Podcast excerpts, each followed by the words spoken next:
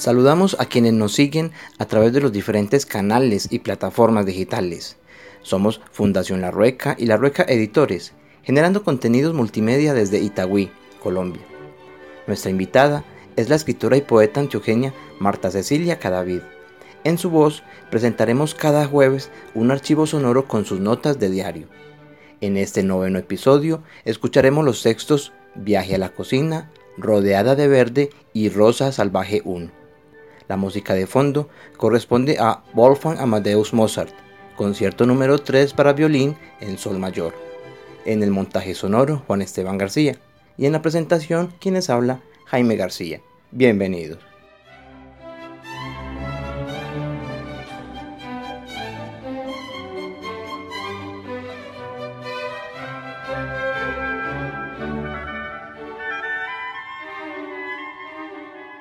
Viaje a la cocina. Existen momentos en el presente en los que de forma imprevista viajamos en el tiempo con los riesgos que conlleva el viaje.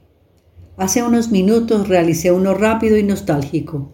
Tendría unos seis años. Lugar, la cocina de la casa de mis abuelos donde me crié. Compañeros de viaje, mi padre, un plato grande de cerámica barata, un cuchillo bien afilado, dos o tres tomates de aliños muy maduros, la complicidad y yo.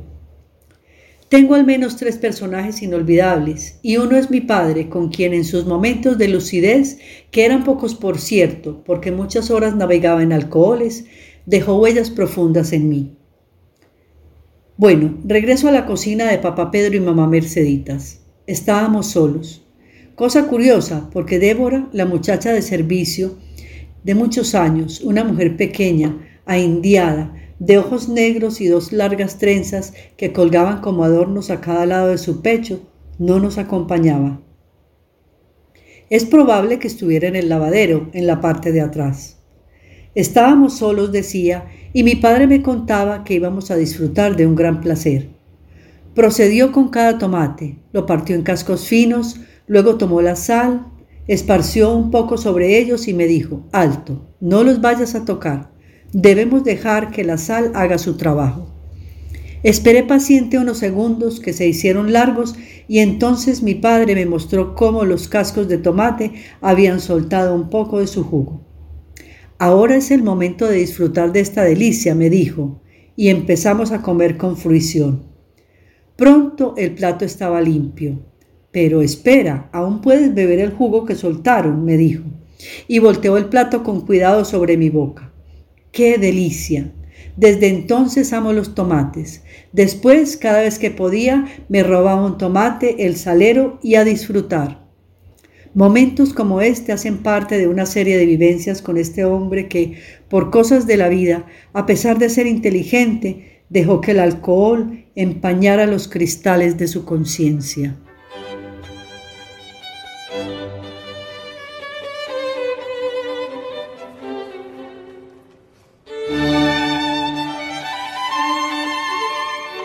Rodeada de verde. El lugar que habito tiene cinco ventanas. Son puertas que me permiten incursionar en el mundo vegetal. Cada una me invita a recorrer un sendero diferente, pero no menos enriquecedor. Cuando estoy en la cocina, en tanto hierve la leche para el café o se tuesta la arepa, mi cuerpo inquieto se desliza hacia la ventana que me muestra la parte virgen del lugar. A escasos metros, troncos de árboles desconocidos por mí, de más de 15 metros, algunas plataneras, arbustos, maleza y en la distancia una vista fragmentada de casas construidas en la otra orilla de la quebrada Ayurá. Justo encima de mí, el cielo azul enmarcado por el muro que encierra el séptimo piso.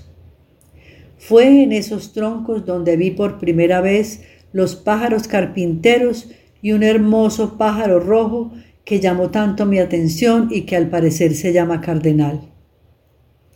El verde me atrae con fuerza y acudo allí como a un llamado para reconectar mi espíritu con los seres de este inteligente reino. Ayer, como otras veces, me solazaba en la visión de los árboles, en sus hojas de diferentes tamaños y formas, en los troncos grises y oscuros por donde atraviesa una ardilla de cola negra y uno que otro azulejo brinca entre las ramas, cuando un grupo de palomas blancas impactó el azul con su vuelo. Alcancé a ver sus patas, buches y alas extendidas. Mi alma se expandió, sentí el vuelo de la libertad y la alegría. Volar, más allá de dominar el aire, implica la capacidad de abarcar, de ser vientre y morada, también de universalidad. Esa visión al empezar la mañana marcó mi horizonte.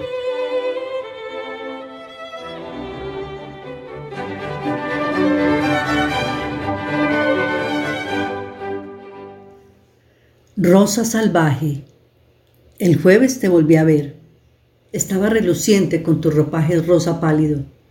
Eres un pequeño sol rosado en medio de la masa verdosa que te acompaña y protege. Ayer pasé otra vez por tu lado y oh grata sorpresa, otro brillo rosáceo te acompañaba y en las puntas botones que florecían. Conté tres y continué mi camino llena de ilusión por esos nuevos nacimientos. ¿Cómo me enorgulleces?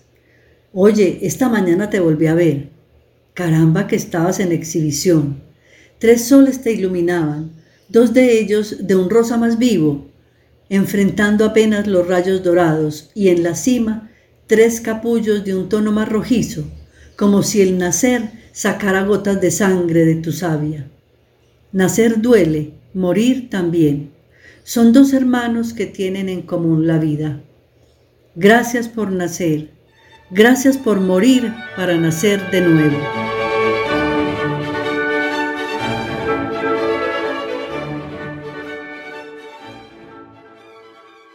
Terminamos así este archivo sonoro.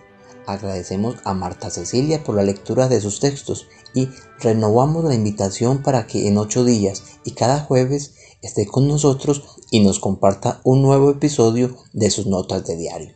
A ustedes, amigos, amantes de las historias y la literatura, recuerden que pueden seguir las grabaciones a través de Facebook como Marta Cecilia Cadavid Moreno también nos encuentran en Anchor y Spotify como Notas de Diario.